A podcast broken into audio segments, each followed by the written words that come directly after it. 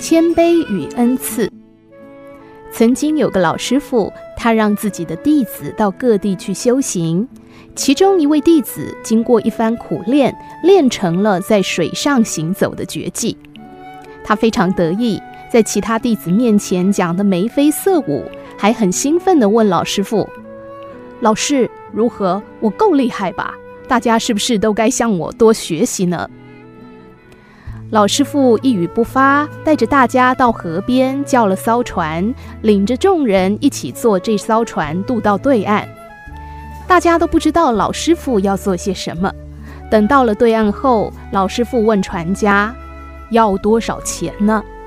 船家说：“两块钱。”这时候，老师傅微笑地对那位心高气傲、不可一世的弟子说：“小伙子。”你引以为傲的新本事也不过值两块钱而已嘛。那位弟子听了之后羞红了脸，从此更努力培养自己的品德。几年之后，成为众人眼中既谦虚又有能力的人。谦卑是许多能者所缺乏的美德。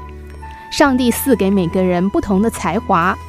如果你拥有这些才华，固然值得感恩，但绝对不要看不起不会的人。你会不代表你比别人高尚，你会是上天给你个人的礼物。老天爷给每个人的恩赐都不同，别人也必定有你所不会的能力。在水上行走，这个恩赐够神奇了吧？然而套一句故事里老师傅的话，也不过值两块钱。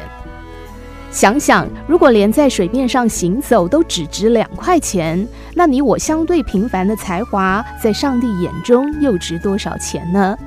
那么又有什么好自夸的呢？